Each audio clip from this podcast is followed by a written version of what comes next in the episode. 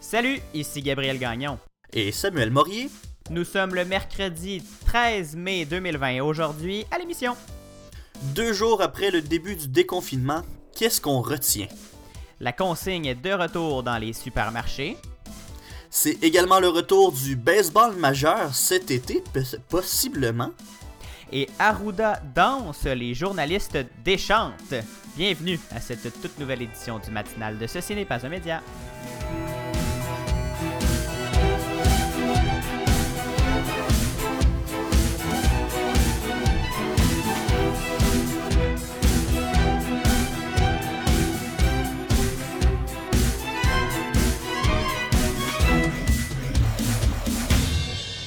Bon mercredi, Samuel. Allô, bon mercredi mielleux. Oui, oh, on s'ennuyait du mercredi mielleux, je pense. Ah oui, ça faisait longtemps qu'on qu'on en avait pas fait. Donc, euh, ben, on en avait euh, la semaine dernière, je crois, mais euh, on l'avait pas nommé que c'était un mercredi mielleux. Là, ça fait du bien d'en revenir à nos bonnes vieilles habitudes. Un mercredi mielleux. Comment ça va? Ça va pas pire, ça va pas pire. Toi, comment ça va? Ça va mieux, ça va mieux. J'ai eu une petite frousse euh, après notre enregistrement. Euh, je suis allé faire un petit tour à l'hôpital, mais Ah ben! ouais, comment mais ça? là, je rassure tout le monde, c'est euh, 100% rien de grave. Euh, Peut-être une petite chute de pression euh, qui avait l'impression d'un arrêt cardiaque. Mon Dieu! Non, c'était pas aussi dramatique, là, vraiment pas. Mais euh, non, un petit, euh, un petit malaise, puis. euh, mais finalement, c'était absolument rien. Euh, à l'urgence, elle m'a dit que ma vie était loin d'être en danger. Donc, euh, tout va bien. Plus Bon, de ben, je suis peur, d'apprendre ça, mon Dieu. euh, je peux plus pas de peur mon... que de mal. Je peux pas perdre mon co-animateur comme ça au début d'une nouvelle saison. Ah, ça serait l'enfer, ça serait l'enfer. Ouais. Ben, hey, t'en as un de spare, hein? C'est bien vrai, t'as bien raison. Mais, ouais, plus de peur que de mal, puis euh, je me suis juste... ben, en fait, non, oui, je me suis juste couché plus tôt euh, le lendemain. Mais, euh, ouais. Toi, comment ça va? Ben, ça va pas pire. Écoute, euh, moi, ce matin, euh, je suis en congé, hein, parce que j'ai pas d'école les mercredis, mais ça, j'ai, le mérite, je pense, parce qu'après une journée, un mardi à trois cours dans la même journée, trois cours en ligne même, Mhm. Euh, ben, je passe beaucoup de temps devant, euh, devant mon écran les mardis. Fait que je, ouais, ouais, j'en profite pour me reposer un peu le mercredi. Oui, puis là, euh, as-tu ton café de prêt? As-tu... euh, Parce que là, on, on est, euh, on enregistre pour de vrai le matin, une première dans l'histoire de ce Ce n'est pas un média. Oui, c'est vrai, c'est rare qu'on le fait le matin. D'habitude, euh, s'il faut qu'on le fasse à une heure différente, c'est très tard dans la nuit. c'est ça, c'est peut-être... Ceci explique peut-être l'autre, l'autre histoire, hein? Ouais, peut-être, effectivement. Mais... Ton euh, corps qui te ça- disait, va te coucher! Oui, c'est ça, là. C'est peut-être euh, c'est peut-être ça. C'est peut-être tout le, tout le confinement et mon rythme de vie, euh, tout débalancé qui me, qui me rattrape, comme on dit. Samuel, as-tu vu Oui. euh, passer dans l'actualité le, une nouvelle, moi, qui m'a surprise, de Vidéotron, qui lance un bracelet électronique? Ben oui, j'ai vu ça. C'est un bracelet pour essayer de. de, de pas de, de, de traquer ou de, suivre ses, employés, mais c'est pour euh, améliorer la, distanciation physique et, ces espèces de mesures de confinement-là. Euh, moi, je me disais que c'est une question de temps avant qu'on qu'on voit des outils comme ça, où on parle souvent euh, que là, la police va commencer à suivre nos, nos positions GPS avec les cellulaires et tout, et je me suis dit, que ça allait probablement, on devrait probablement commencer à en entendre parler, voir des, des options peut-être comme ça, comme ça a été fait en Corée du Sud, euh, Oui, par ça. exemple. Mais euh, que Vidéotron approche, euh, présente ce produit-là, ça m'a étonné. Oui, ça l'étonne. Puis le, le- le- là, vraiment, de ce qu'on comprend de ce produit-là, c'est vraiment orienté entreprise. Euh, Vidéotron compte pas euh, proposer à la vente euh, ce produit-là à, tous ses clients euh, résidentiels et les particuliers. Ça serait vraiment pour les entreprises, pour les, entreprises qui savent, qui, vont avoir de la misère à respecter la distanciation sociale, le, fameux 2 mètres. Ça serait pour euh, aider les employés à se tenir un peu plus loin les uns des autres et aussi à donner un, aperçu aux employeurs de euh, c'est quoi les contacts, c'est quoi la nature des contacts dans mon entreprise. On avait un, un, collègue en communication qui nous disait que euh, ça serait plus orienté pour peut-être les mines, pour les, les, les, voyons, les, les, la foresterie, les pâtes et papiers, les usines comme de ce type-là qui ont plus de misère à, se tenir loin des uns des autres par la nature des tâches. Donc, ça, ça surprend. Mais en même temps, il y a, un côté qu'on se dit, ben oui, on est peut-être rendu là pour euh, essayer de faire l'effort supplémentaire. Mais euh, je serais curieux, toi, Samuel, euh, si ton employeur te proposait ça, qu'est-ce que tu dirais? Surtout selon la nature de ta tâche, là. Ben, ben c'est ça, considérant ce que je fais, euh, je vois mal mon employeur me demander de porter ça parce qu'on est équipé pour faire du télétravail et travailler de la maison. Donc porter ce bracelet-là, ben j'en ai pas besoin. Mais effectivement, si j'avais une tâche essentielle qui me demande de me déplacer sur un lieu physique puis côtoyer des gens, ben peut-être que c'est. Ça, dépend aussi comment fonctionne le bracelet. Est-ce que c'est un bracelet qui dit quand t'es trop proche des autres ou ça fait juste informer ton boss que t'as rencontré Guylaine euh, dans, dans la salle de break puis t'as pris un café avec, je sais pas. Oh la fameuse Guylaine. Ouais, ouais, c'est ça. Fait qu'il faudrait que, faudrait que j'en apprenne un peu plus sur ce produit-là. Peut-être qu'on va vous en parler euh, euh, prochainement, qu'on va avoir un peu plus de détails. Peut-être que le produit, euh, on va avoir de l'avancement dans ce dossier-là. Que... Ben, j'ai hâte de voir les quand, quand, il y a des entreprises qui vont l'essayer, qui vont l'utiliser. J'ai hâte d'avoir des retours pour justement qu'on puisse en parler plus en détail. Yes. Bon, Gabriel, on va commencer avec le premier sujet. Hein. Le Québec reprend vie reprend vie, pardon, mhm. mais Montréal devra attendre hein, parce que deux jours après les premières euh, ouvertures de commerce et d'entreprises non essentielles, ben on a des entreprises euh, qui voient un peu euh, la lumière au bout du tunnel, mais ça c'est à l'extérieur de Montréal. Oui, c'est une petite euh, lueur, mais la lumière est probablement pas pour tout de suite, Samuel, alors que les écoles euh, semblent euh, ouvrir d'une façon ordonnée, puis que les enfants, comme on le disait, sont sensibilisés au danger de la COVID-19. Les entrepreneurs auront certainement plus de difficultés à retrouver le rythme vraiment effréné qui faisait rouler l'économie québécoise avant la crise. Je pense que Samuel, c'est ça le plus triste dans, mm-hmm. tout ça, à quel point le Québec allait bien et à quel point on prend une, une débarque hors de notre contrôle. On peut lire et entendre partout au Québec des témoignages de restaurateurs au bout du rouleau ou presque. Ce sera d'ailleurs euh, un des derniers secteurs économiques, évidemment, à pouvoir se remettre en marche étant donné la nature des contacts entre les gens, la nature forcée. Hein. On touche la nourriture, on la donne aux gens, les gens la mangent et là, il, peut y avoir euh, transmission. si la situation est toujours stable en région, le gouvernement du Québec compte continuer la marche vers une réouverture et peut-être là, euh, ben, en fait, on le sait qu'éventuellement les commerces de ce type-là et les commerces de soins personnels vont rouvrir, mais ça va être une marche lente.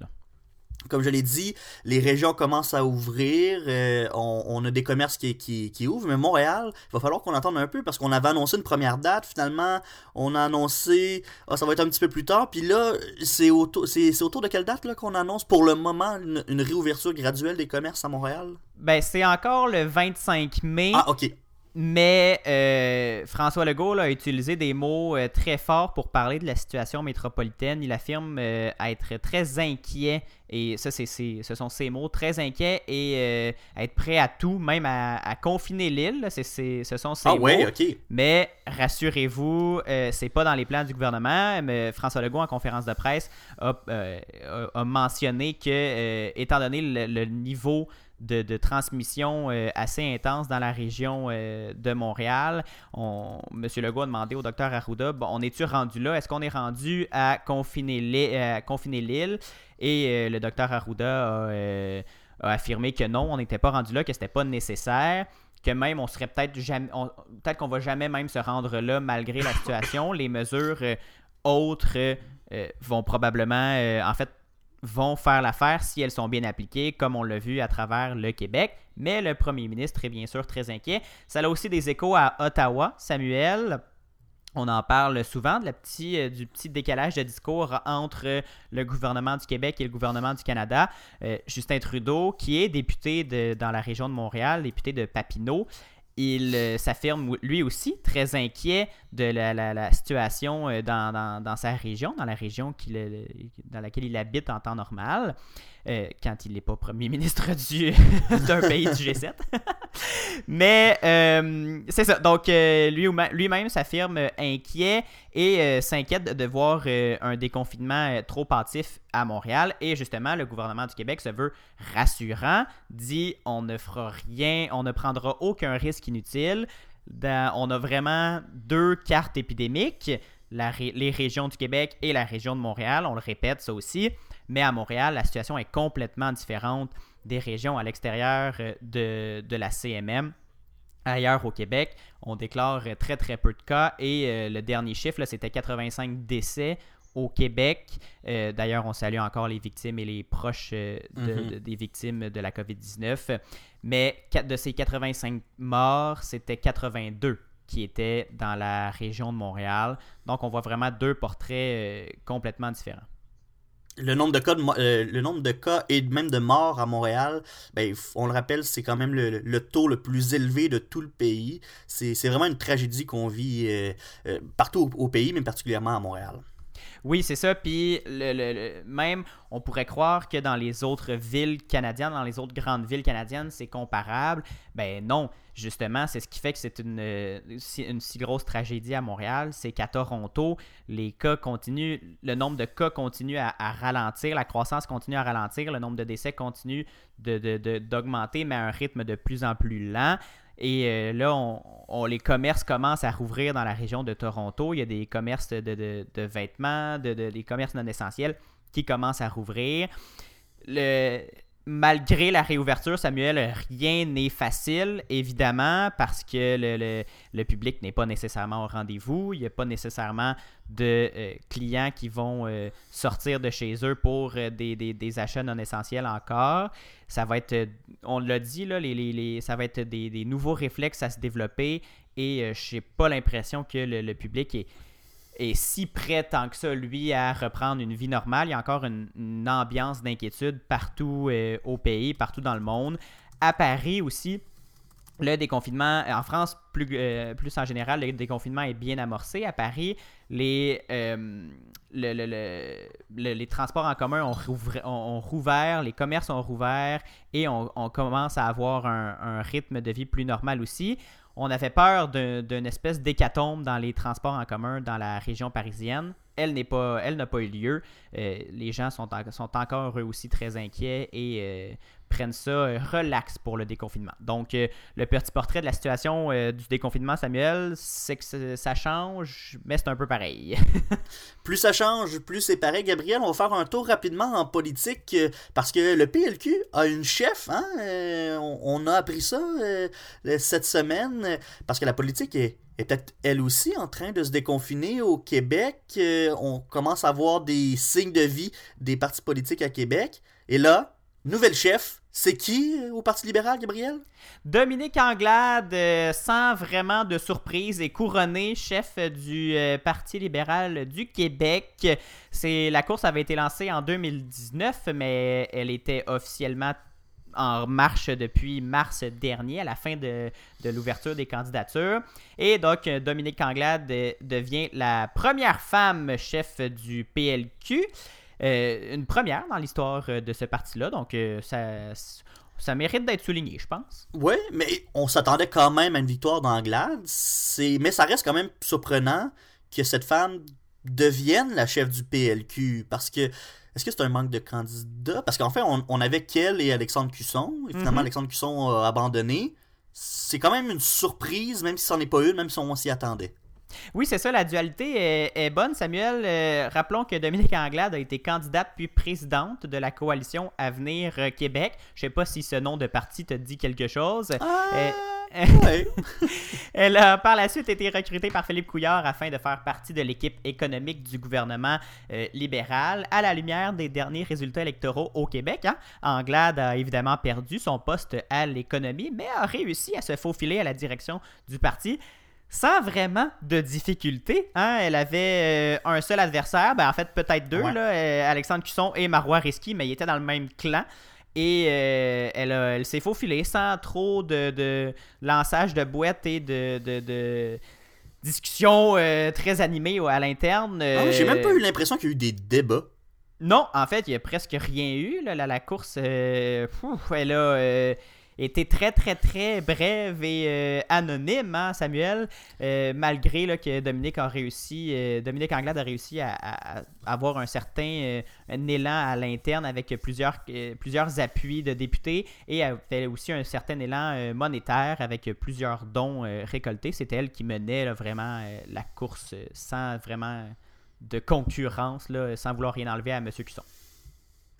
Ben, je pense qu'on peut quand même qualifier ça d'échec pour le Parti libéral parce que, on va se dire, c'était plate comme course. Là. C'est, écoute, ça a été euh, léthargique du début à la fin.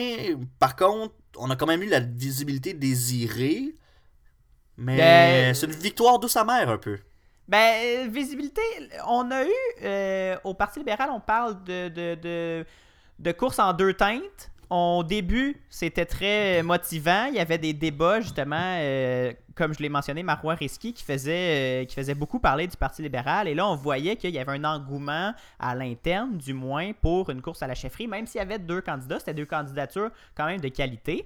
Et euh, là, évidemment, avec tout ce qui se passe, on s'entend, il n'y a pas... euh, Ouais.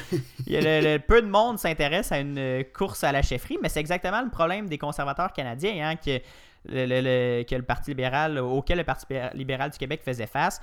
On voulait rebraquer les projecteurs sur euh, une course à la direction vive et intense, euh, mais c'est évidemment pas ce qui est arrivé. Le, PLQ n'a donc pas pu bénéficier euh, d'une publicité gratuite ni d'un engouement renouvelé de ses membres. Il n'y a même pas eu de vote euh, pour l'élection du chef. Donc, tant pis. on a un chef, euh, on a un couronnement euh, anonyme. Ça va être difficile, la tâche sera pas facile pour Dominique Anglade parce que le niveau d'appui des Québécois vers la CAQ est euh, très élevé, on va se le dire. Donc, euh, elle est comme condamnée à être chef de l'opposition, puis c'est un peu une job casse-gueule là, en politique. Oui, je veux pas prédire l'avenir, mais pour citer, pour citer Bernard de Rome, Samuel, si la tendance se maintient, la CAQ devrait obtenir un second mandat. Est-ce que Dominique Anglade sera chef euh, d'un seul mandat ou euh, le Parti libéral sera-t-elle clément euh, avec elle pour lui redonner une chance aux élections dans, si jamais euh, ils ne sont pas élus, les libéraux? On peut rien prédire en politique, euh, évidemment, mais euh, ça risque d'être difficile là, pour une Mhm. élection d'un gouvernement, même minoritaire là, pour Dominique Anglade. Bon, ben j'ai bien aimé euh, ta citation de Bernard de Rome. Tu devrais animer des soirées électorales, euh, mon cher Gabriel. Écoute, on va aller prendre une pause, euh, deux minutes à la radio, quelques secondes en balado. Au retour, ben, je vais vous parler de la consigne. hein. Vos, vos contenants consignés, ben, vous ne pouviez plus aller les porter à l'épicerie. Ben, ce n'est qu'une question de temps avant que vous allez pouvoir débarrasser vos cuisines, vos garages et vos espaces de rangement de toutes vos canettes vides pour aller les porter à l'épicerie. Restez avec nous. Vous écoutez le matinal de Ceci n'est pas un média. En ondes du lundi au jeudi dès 7h en balado. Et de 9h au CFAC 88.3 FM à Sherbrooke. Abonnez-vous au balado sur Apple Podcast, Spotify, Google Podcast et sur la plateforme Anchor pour ne rien manquer. On se rejoint aussi sur Facebook au facebook.com CNPUM et sur Instagram CNPUM baramba balado. De retour au matinal de ce Ce n'est pas média avec Gabriel Gagnon et Samuel Morier. Bonne nouvelle pour ceux et celles qui ont accumulé des contenants consignés pendant le confinement mais qui ne pouvaient pas aller les porter et qui ne voulaient pas les mettre au recyclage parce que les- même si les Mhm. contenants euh, sont consignés, ils peuvent être recyclés euh, normalement, mais on préfère la consigne évidemment. D'ici quelques jours, les supermarchés vont permettre le retour des canettes et bouteilles consignées. Une bonne nouvelle, ça, Samuel, pour euh, moi qui, qui accumule euh, des, des petites canettes là, depuis, euh, depuis quelques jours, euh, depuis quelques semaines même, Ben oui, hein? dans le. Quelle belle journée pour le recyclage, Gabriel. Le ciel est bleu, hein? les oiseaux chantent, la planète vous remercie et la consigne reprend. Euh, Ah, Gabriel. c'est Bon! Ah, hein, c'est poétique aujourd'hui, mais mercredi mielleux, Gabriel, mercredi mielleux. Ce sera euh, pas partout, par contre, hein, mais euh, plusieurs supermarchés dans pas mal toutes les régions du Québec pourront installer des kiosques de récupération dans euh, les stationnements ou même ils vont pouvoir organiser des espèces de collectes, des grandes corvées dans des espaces municipaux. Et là, toute cette annonce fait suite à une entente, euh, entre les détaillants, euh, l'Association des brasseurs du Québec, Recyc Québec et le ministère de l'Environnement, qui a été conclue lundi dernier. Et donc, cette entente-là dit qu'à partir du 18 mai, cette euh, méthode de consigne dans les stationnements ou les corvées des, euh, des espaces municipaux, ben, euh, cette méthode-là devrait être pleinement opérationnelle dès le 18 mai. C'est pas une obligation pour les commerçants d'offrir ce service-là, mais si jamais un commerce décide de ne pas offrir la consigne, ben, il va falloir par contre qu'il indique à sa clientèle où est le point de collecte le plus près. Donc, Ah. on, on va on devoir mettre des affiches pour dire, ben, euh, allez à telle épicerie, là, il y a le, le point de collecte. Des fois, ça veut dire pour le commerçant dans ce temps-là. ben, c'est ça. Des fois, ça veut dire que le commerçant va devoir euh, référer sa clientèle à un commerce concurrent. Mais, euh, tu sais, des fois, un commerce n'a pas les espaces, n'a pas le stationnement nécessaire pour faire ça. Il n'a pas accès à un, local municipal. Donc, euh, peut-être c'est juste une question logistique qu'on n'est pas capable d'offrir ce service-là. Mais, bref, la bonne nouvelle, c'est que vous allez pouvoir consigner vos contenants consignés, parce qu'on sait depuis le mois de mars, les supermarchés avaient arrêté de récupérer les contenants consignés parce qu'on voulait éviter les engorgements dans les entrées de magasins, parce que souvent c'est ben, c'est là qu'on fait la collecte des, des- des contenants consignés. On va au comptoir de courtoisie, il y a les machines pour les canettes, les bouteilles, Euh, donc euh, on voulait pas qu'il y ait un attroupement dans ces euh, endroits-là. C'était une décision très logique, hein, sauf que c'est venu avec un problème auquel on n'avait pas pensé, parce qu'il faut dire que depuis le début de la pandémie, Gabriel, c'est entre 350 et 400 millions de contenants Oh, consignés qui ont été vendus. Ouais, c'est beaucoup. Et là, sur ce nombre-là, on estime que c'est 300 millions qui auraient dû être consignés. Là, on peut commencer à penser c'est quoi le problème qui, qui- qui est lié à ça. Là, des centaines de millions de contenants consignés achetés qu'on peut pas rapporter à l'épicerie. Le problème, il est sérieux. Et c'est pas l'accumulation de canettes vides dans ta cuisine ou dans ton garage, le Gabriel, le problème. En fait, le problème, c'est vraiment au niveau des brasseurs de bière. Mais ouais, hein, c'est, quelque chose auquel on avait, on pense pas nécessairement, mais les brasseurs de bière commençaient à manquer de bouteilles. oui, parce que, c'est un peu le- la consigne, c'est un système justement qui permet aux brasseurs de reprendre la bière, euh, la, la bouteille du moins. Ouais, c'est ça, pas la, bière. euh, ouais, et la remettre en circulation. Donc, ça, ça permet d'éviter de produire des bouteilles de verre à l'infini. Donc, euh, si Exact. on retourne pas les, les- les- les bouteilles, ben, ça oblige à produire énormément de, de nouvelles bouteilles de verre. Mhm, Puis c'est ça, c'est une récupération, ça fait moins de bouteilles en circulation et ça coûte surtout euh, moins cher. Et donc, euh, des grands brasseurs comme Labatt ou Molson avaient euh, levé la main puis agité un petit drapeau en disant You, nous autres, on, on va manquer de matériel à un moment donné, là, notre inventaire Mhm. diminue puis on sera pas capable de fournir la demande. Mais. euh, on a, on a réagi, puis on a accepté de, de- de faire cette entente-là pour, pour permettre une, une nouvelle consigne. Puis il faut dire aussi que pour les grands brasseurs, c'était pas si pire parce que à la limite, eux autres, ils ont l'argent quand même pour se payer des, euh, des nouvelles bouteilles si jamais il y en avait besoin. Mais pour des microbrasseries, c'est Hmm. euh, c'est quasiment le clou dans le cercueil parce que souvent ces microbrasseries-là n'ont pas l'argent pour se payer des bouteilles neuves parce que ça coûte vraiment plus cher qu'une bouteille euh, consignée. Mais là, à la fin avril, Québec avait commencé à mettre de la pression sur les supermarchés pour trouver une solution pour euh, reprendre la consigne. Évidemment, les supermarchés étaient pas chaud chaud à l'idée au début parce que euh, on voulait pas qu'il y ait encore une fois une proximité entre le client et les employés. On voulait pas mettre en fait en danger euh, nos employés qui, allaient s'occuper de la consigne, mais le compromis qu'on a trouvé satisfait tous les partis et permet également de respecter les mesures de distanciation physique. Et c'est important de dire que la consigne, c'est pas seulement important pour l'environnement et pour sauver euh, des coûts, mais c'est également une, une sorte de, de, de moyen de revenu pour euh, les, les commerces parce que sur la consigne, au total, c'est environ 30 millions de dollars par année qui revient aux détaillants parce qu'ils font une cote sur les, euh, les bouteilles qui sont euh, récupérées, les bouteilles et les canettes. Donc c'est payant pour les supermarchés. Donc à long terme, refuser la consigne, ben, les supermarchés auraient été perdants. Donc je pense que là tout le monde est, content de cette euh, solution-là. On va pouvoir ramener nos bouteilles vides, nos canettes vides. Les commerçants vont pouvoir retrouver cette espèce d'argent, la cote qu'ils faisaient sur la consigne et nos brasseurs vont pouvoir continuer à embouteiller euh, leur, Une bonne nouvelle pour la planète, comme tu l'as dit en ouverture, c'est euh, cette pandémie a des conséquences euh, qu'on qu'on n'avait pas prévu. Hein, euh, Ouais, c'est inattendu les problèmes auxquels on fait face euh, en Oui. temps de pandémie. Ouais. Donc, euh, une bonne nouvelle que ça reprenne euh, un autre petit retour un peu plus vers la normalité. Merci Samuel, et tu, on, on te lâche pas hein, parce que tu nous parles maintenant de baseball depuis le début de la pandémie. On a vu plein d'événements sportifs évidemment être reportés et même annulés. On peut juste penser aux, aux énormes événements comme les Jeux olympiques qui sont Mhm. reportés d'un an.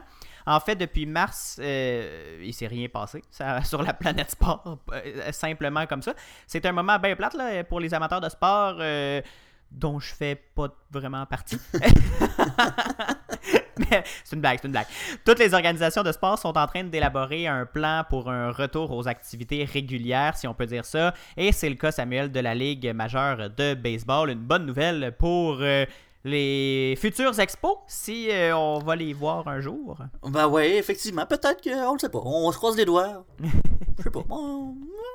Cas, J'ai le goût de mettre le jingle de la. de- de- du on va se retenir. On va se retenir. On a un, te- on a un gros show là. On va, euh, on va essayer de condenser ça un petit peu plus là. Mais euh, oui, effectivement, parce que les, les propriétaires des équipes de la ligue ont donné le hockey pour déposer une proposition à l'association des joueurs. Et donc, on peut s'attendre à un, un début de la saison autour du 4 juillet avec un camp d'entraînement qui commence à la mi-juin. Donc, euh, ça, c'est si la proposition elle est acceptée parce qu'on est encore juste à l'étape de présenter cette proposition. Bon, c'est sûr que euh, dans l'éventualité où la saison euh, commence au mois de juillet, chaque équipe aimerait pouvoir jouer dans, des, dans les stades de la saison régulière, euh, les stades à domicile, là, ceux, dans lesquels ils jouent d'habitude. Mais la réalité, c'est qu'ils pourront probablement pas tous jouer dans des stades réguliers. Ils vont devoir probablement utiliser ceux des camps d'entraînement ou même des sites neutres. La raison, en fait, c'est parce que ça prend les autorisations médicales et gouvernementales pour euh, être capable de se déplacer d'un stade à l'autre parce que euh, on, on- on s'entend que les, les mesures ou les, les règlements, ben, ils sont pas les mêmes au Canada qu'aux États-Unis, puis ils seront pas non plus levés en même temps les deux pays, etc. Donc, Puis on demande, juste par exemple, euh, on demande à la population générale de ne pas se déplacer entre les régions. Ça c'est serait ça. Assez. euh, je pense que ça, ça créerait beaucoup, beaucoup de frustration chez plusieurs personnes si les, Mhm. les, les- les équipes sportives avaient une dérogation pour se promener non seulement d'une région voisine à l'autre, mais d'un- d'un- d'une province ou d'un pays à l'autre. Exact. Et il n'y a pas juste les équipes, il y a tout le, le, le personnel sportif qui, qui, qui se joint à ça. Donc, c'est une méchante bonne gang qui se déplace. Et s'il y a un règlement comme ça là, entre le Canada et les États-Unis, peut-être qu'il y a la même chose d'un État à l'autre aux États-Unis. Ça complique vraiment euh, le, dossier. Et par exemple, si on prend la seule équipe canadienne de baseball, les Blue Jays, ben c'est encore plus compliqué parce que là, on change de pays, comme euh, je l'ai dit, et on peut pas faire venir les équipes à Toronto pour euh, les matchs et ensuite les euh, repartir aux États-Unis pour aller faire d'autres euh, d'autres matchs parce que toute personne qui rentre au pays doit obligatoirement suivre le protocole de quarantaine, ça c'est-à-dire Mhm. deux semaines là, euh, en quarantaine, euh, tout seul de son bord. Et là, ça, c'est pas moi qui le dis, c'est Justin Trudeau qui a répété ça à maintes reprises et qui a même réitéré la chose en parlant du baseball. Ben, hmm, deux semaines de quarantaine quand tu rentres au pays. Et donc, pour le moment, ça ne pose pas trop de problèmes parce que tous les joueurs de l'équipe de Toronto sont à l'extérieur du pays. Euh, donc, pour éviter des complications, c'est peut-être plus facile pour les Blue Jays de jouer leur match à domicile à Dunedin en euh, Floride. J'ai dit Dunedin, mais je sais pas comment ça se prononce. C'est-tu Dunedin, Dunedin? Je pense on va l'accepter. On va. euh, I'll let it pass. Euh, Samuel, tous les joueurs euh, de l'équipe des Blue Jays sont à l'extérieur du pays? Ben, Comment ça? Écoute, euh, la raison n'a pas été. euh, j'ai pas la raison euh, avec moi, mais j'ai l'impression que euh, il y avait été. le, le- le domicile des joueurs doit être, doit être aux États-Unis. Quand tu passes la majorité de ta carrière aux États-Unis, dans- t'as beau jouer pour une Ah. équipe canadienne, t'es tout le temps rendu aux États-Unis. Peut-être aussi qu'il avait déjà déménagé en prévision d'un camp d'entraînement qui allait commencer.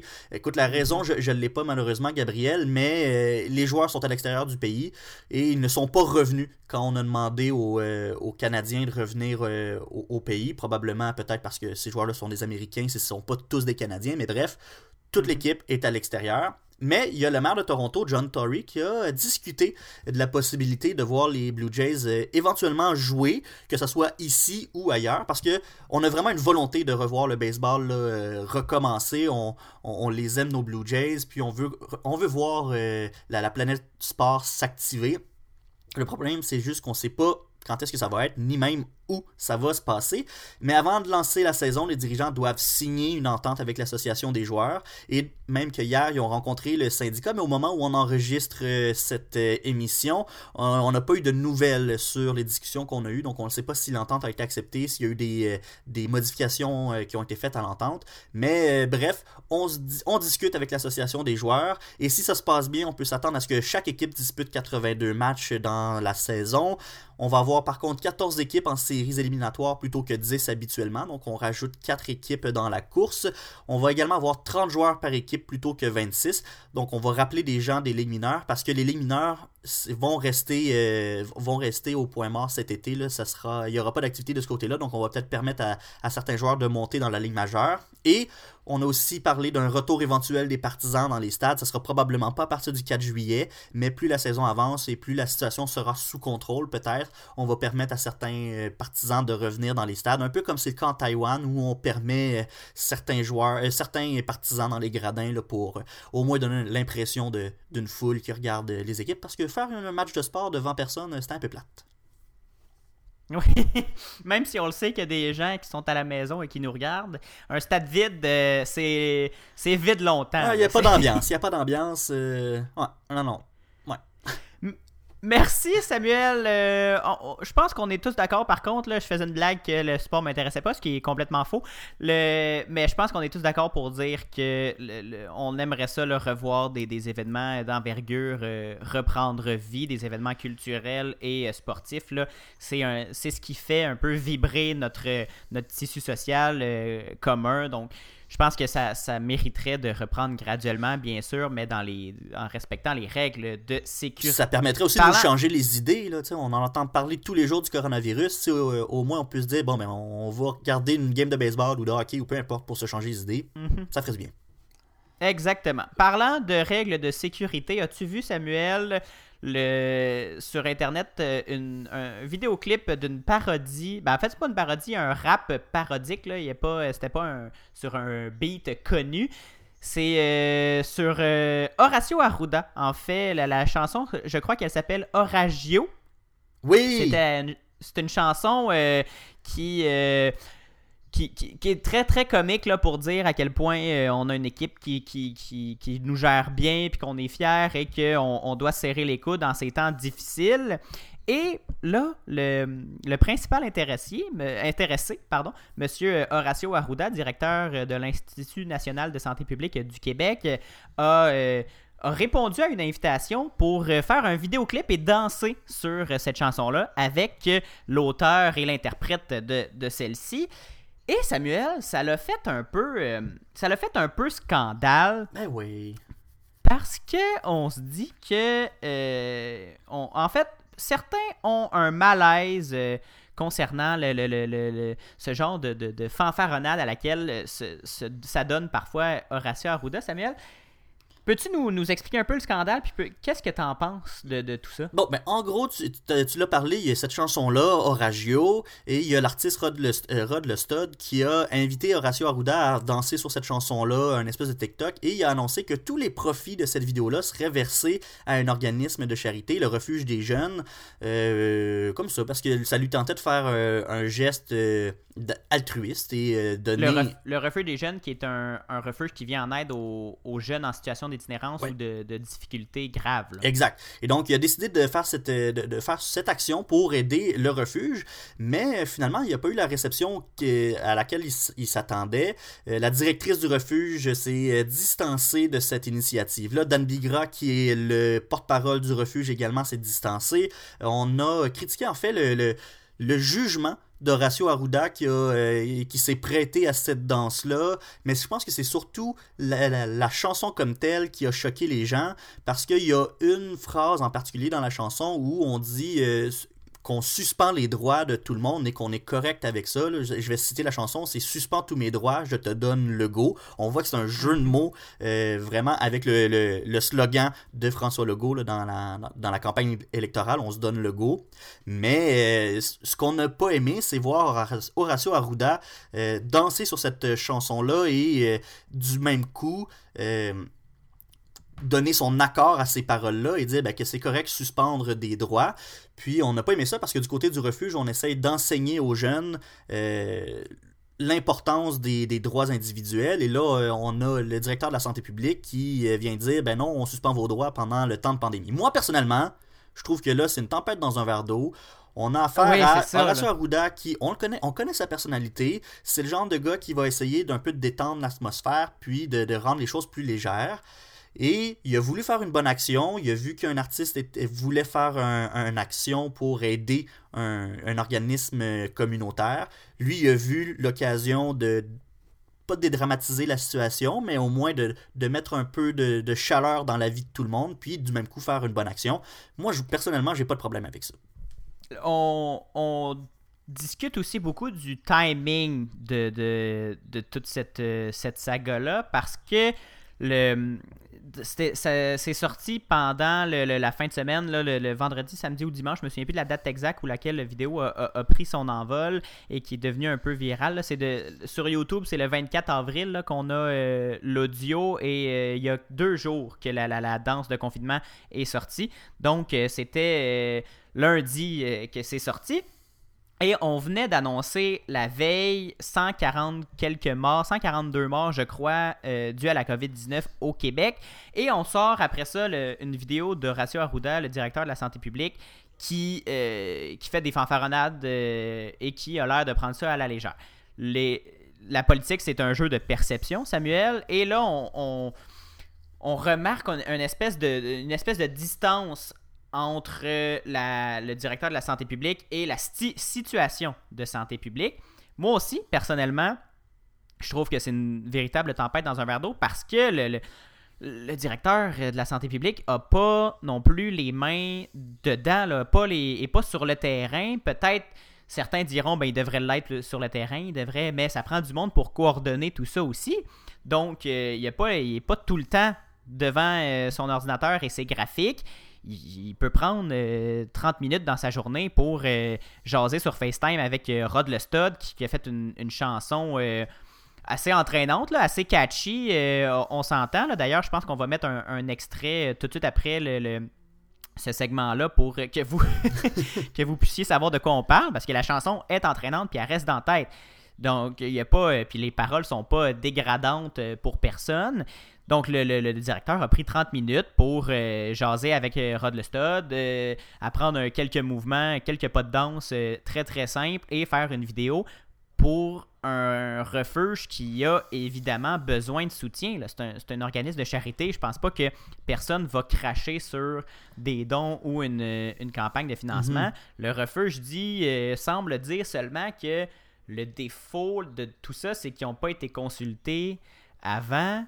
Mais s'il fallait consulter pour chaque euh, levée de fonds ou pour chaque initiative pour attirer des. pour euh, aller donner de l'argent à des, à des, organismes de charité, on, finira plus, puis ça va être ça va juste être un, bourbier monumental. Donc, je comprends pas trop pourquoi il y a des journalistes. J'ai vu Gino Chouinard euh, qui était qui, se disait mal à l'aise. J'ai vu Patrick Lagacé qui se disait qu'il était assez, assez mal à l'aise de voir tout ça aller, surtout après les, les, les annonces de mort de la COVID. Donc, Maintenant, je me dis, euh, oui, mais la vie continue et c'est surtout un des messages de la santé publique. N'oubliez pas que euh, votre santé mentale aussi prône il ne faut pas toujours être euh, faut pas toujours être stressé par les, les, nouvelles puis les, les, annonces de, de mort mhm. et de catastrophes annoncées.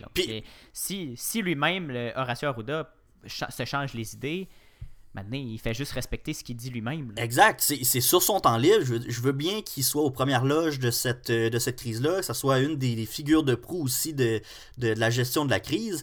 Mais euh, il peut pas travailler 24 heures sur 24, 7 jours sur 7. À un moment donné, c'est inhumain. Il a le droit de prendre un petit peu de temps pour euh, s'amuser. Puis, tu sais, au début de la crise, on l'avait, Matt Duff l'avait invité à son euh, live Instagram. On avait discuté et, il n'y avait pas eu cette. On l'avait tous applaudi. Il n'y avait pas eu cette controverse-là de Ah mon Dieu, euh, euh, il, quel manque de jugement, il, il fait pas sa job ou peu importe.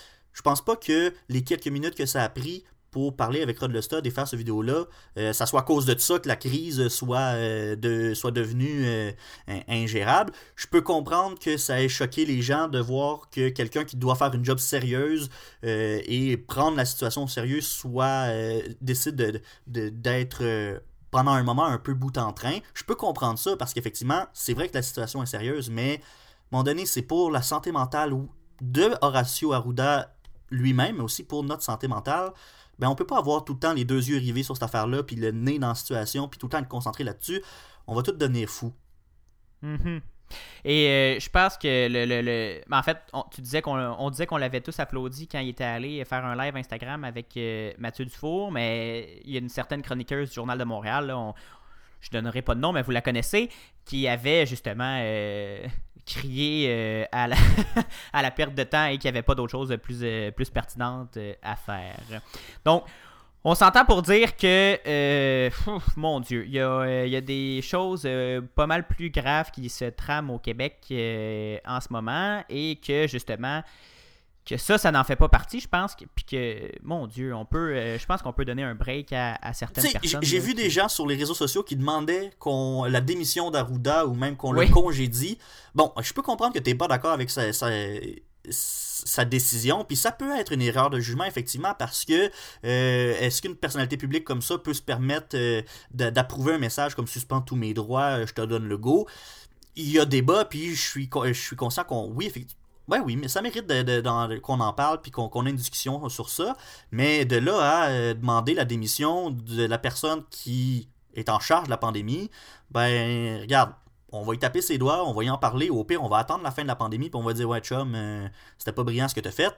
Mais là, c'est pas le moment de euh, dire on le renvoie, puis on va mettre quelqu'un d'autre à sa place. je comprends pas. En tout cas, bref, je trouve que les, gens sont rapidement montés sur leurs grands chevaux pour finalement. Tu sais, si on prend la, perspective, on, prend du recul, ça a changé quoi dans nos vies? Absolument rien. C'est ça.